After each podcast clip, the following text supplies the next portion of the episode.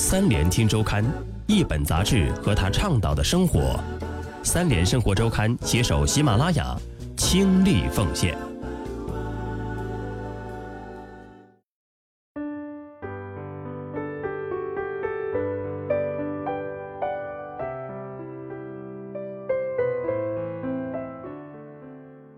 各位好，欢迎收听由三联生活周刊和喜马拉雅联合出品的《三联听周刊》，我是主播小叶，欢迎你在今天收听《三联听周刊》之文化专栏。今天要跟你分享的文章题目叫做《博努瓦雅克的四百击》，作者博静。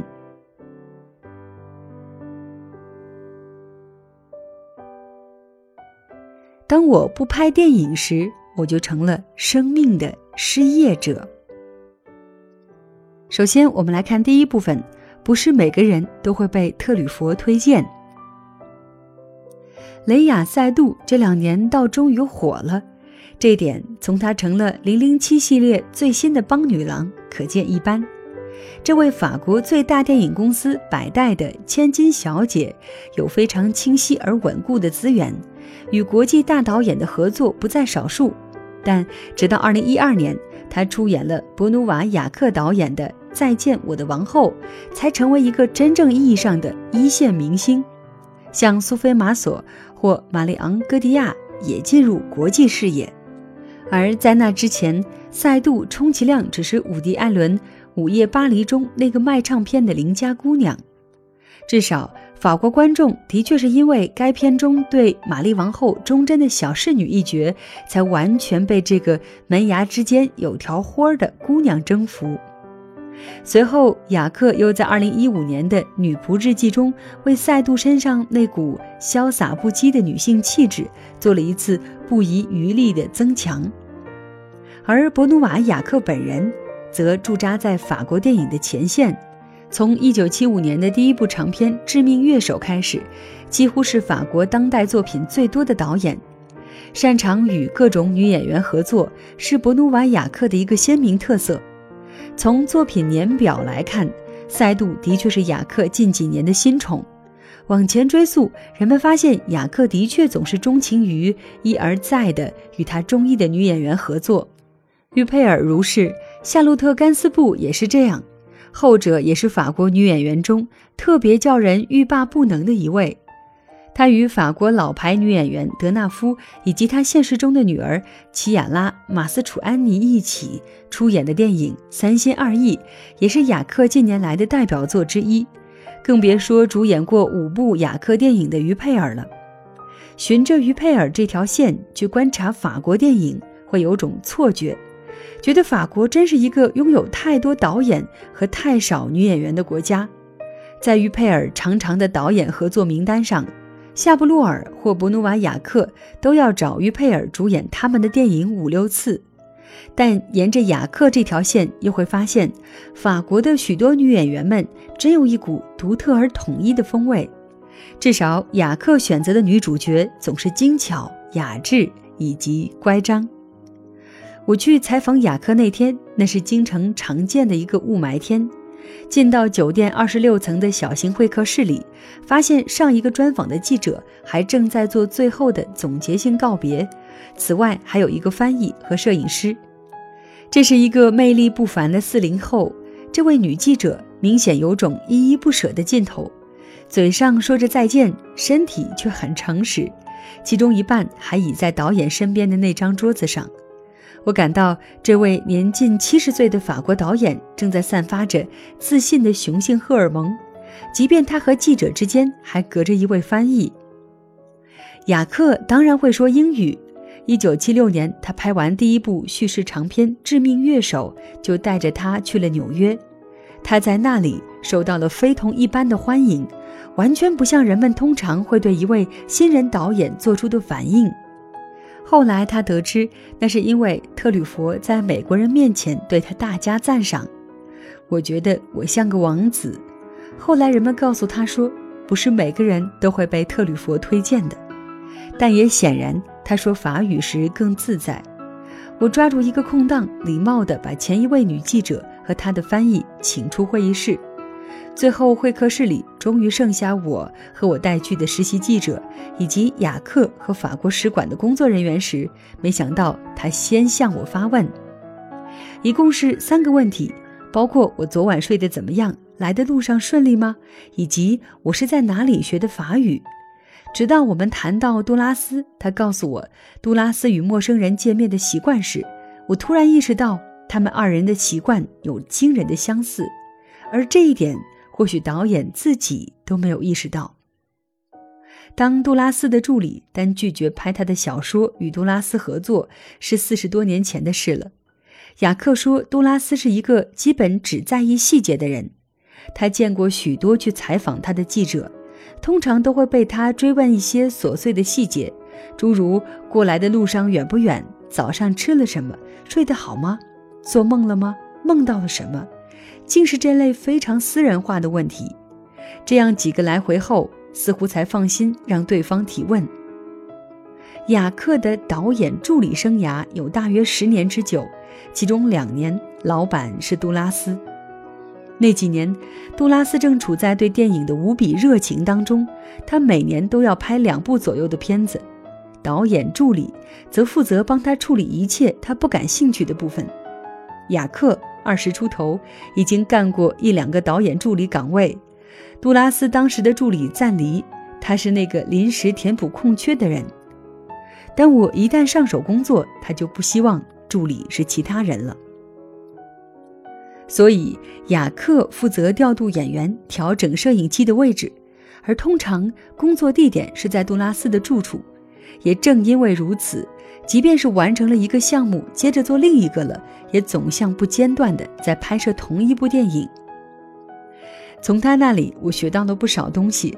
最受用的一点是要保持孩子气，而且这个时间越长越好。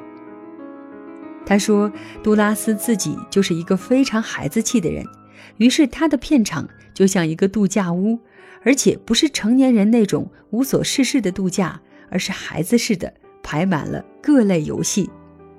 但杜拉斯拍电影，最终还是为了写作，所以这点其实让雅克挺苦恼。他不止一次地听他说，所有的电影人伟大与否，本质上都是失败的作家。”而雅克自己却宣称，电影是最高等的艺术，在一部美好的电影旁边，一本书几乎不值一提。雅克与杜拉斯的友谊一直维持到后者过世，在为他工作的两年多时间里，不拍电影的时候，他们也时常见面，因为正好住在巴黎的同一个街区，至少在与电影有关的问题上，他们有大量的机会互不认可。雅克的审美常为杜拉斯所不解，比如他喜欢普鲁斯特和莫里斯·布朗肖，杜拉斯则不然，他也无法理解雅克对希区柯克的崇拜。所以，雅克从未真正将他的小说改编成电影，或者是明智的，尽管他自己曾提议的小说就有三四本。在杜拉斯希望交给雅克改编的小说中，有《夏夜十点半》和《直布罗陀水手》。也有音乐，这部他后来自己当导演的作品，以及他最著名的《情人》，但雅克统统拒绝了。他有很清晰且合逻辑的理由，因为那个时候我跟他的关系太近了，而且如果我真的拍了，我跟他的朋友关系可能会变糟，所以我那时候更倾向于避免。实际上，雅克算是一九九三年的年轻的英国飞行员之死的导演。杜拉斯电影扮演自己，讲述的是作家如何获取灵感。但是看完成片后，杜拉斯第一反应是，这是一部我主演的电影，也是一部与我有关的电影。但最终，这却仍然是你的电影。你看，要让杜拉斯放手，也是件挺难的事儿。不过，杜拉斯的魅力仍然叫雅克无法抗拒。他去世后，雅克差一点就拍成了他的《抵挡太平洋的堤坝》。雅克非常喜欢这部小说，甚至已经写好了剧本，最终因为版权问题而作罢。这大概是他最后一次尝试。尽管后来他所有作品几乎都改编自某部小说，但这当中很少是他自己主动选择的结果。很多年了，总是人们拿着一本小说跟我提议，说它适合我来拍。他乐于见到这种别人对自己的认知与自我认知之间的鸿沟，他甚至觉得这很迷人，这几乎成了一种被动的自由。他说：“玛格丽特拍电影的方式太自由了，这曾让我希望自己也能有她那种自由的状态。在她身边，我获过自己的秘密的小小新浪潮。”接下来，我们来看这篇文章的第二部分——迷影少年。雅克与新浪潮更直接的关系，则来自特吕弗。十四岁，雅克在电影资料馆见到了三十岁的特吕弗。特吕弗答应他要教他拍电影，但得放弃上学。雅克的父亲听完这件事，既没有拒绝，也没有一口答应。他谨慎地给特吕弗写了封表达忧虑的信。后者还给回了，措辞很官方。我完全能理解您的态度，但是这没什么可担心的。其实真正让人担心的是迷影之外的雅克。十三岁到十八岁之间，他干过所有学校禁止的事，除了阅读、看电影，最常干的就是打架。所以他父母时常不得不去警察局把他带回家。由于这样的次数太多。到最后，他们只是去看他一眼，并告诉警察：“要不您留着他，明天直接送他去上学。”雅克说：“他算了算，一共去了警察局二十五次。所以相比之下，跟着特吕弗学习电影，尽管要辍学，对他父母来说也是门不错的生意。不过，在特吕弗之前，雅克的父母。”其实也早就对他的迷影问题妥协。当时，《天使们的侯爵夫人》正在拍摄五集迷你剧，雅克的父亲认识其中一个制片，他不得已帮他张罗去剧组实习。雅克很快就发现他讨厌这个剧组，他不喜欢他们的好莱坞方式。总之，雅克后来就没再去上学，他的电影学校几乎就是各个剧组。十九岁，雅克得到一个担任马塞尔·卡尔内第二助理的机会。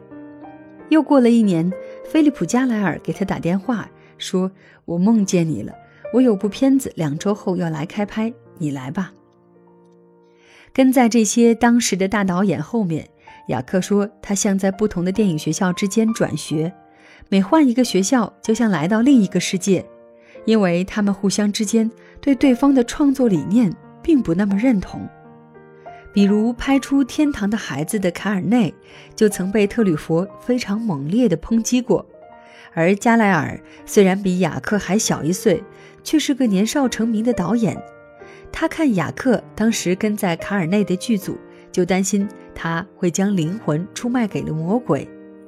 那时候的雅克离功成名就还有很远，离成为一位真正的导演。也还起码有一部《致命乐手》的距离。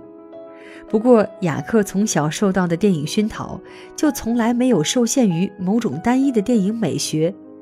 他出生在一个资产阶级家庭，父亲是一家食品企业的老板，母亲是艺术杂志的忠实读者。这本评论杂志曾详尽地报道过跟新浪潮有关的每个电影人。父母二人都对自己的文化品味有相当的自信。十岁以前，有相当长一段时间，雅克的父母会在每周六晚上看十点档的电影，几乎不管正在上映的是什么片子。有时候是《八十天环游地球》这样的科幻片，也有克鲁佐拍的那些阴暗的惊险片。雅克就在自己房间里眼巴巴地等他们回来，通常接近午夜时分。他母亲就会出现在床头，把当天晚上看的电影跟雅克复述一遍，当然不可避免的要加入他本人的观点。第二天早上，他父亲又会在餐桌上跟他讨论同一部电影，雅克就在一段黑夜的开始与结束时分收听对同一部电影的两种观感。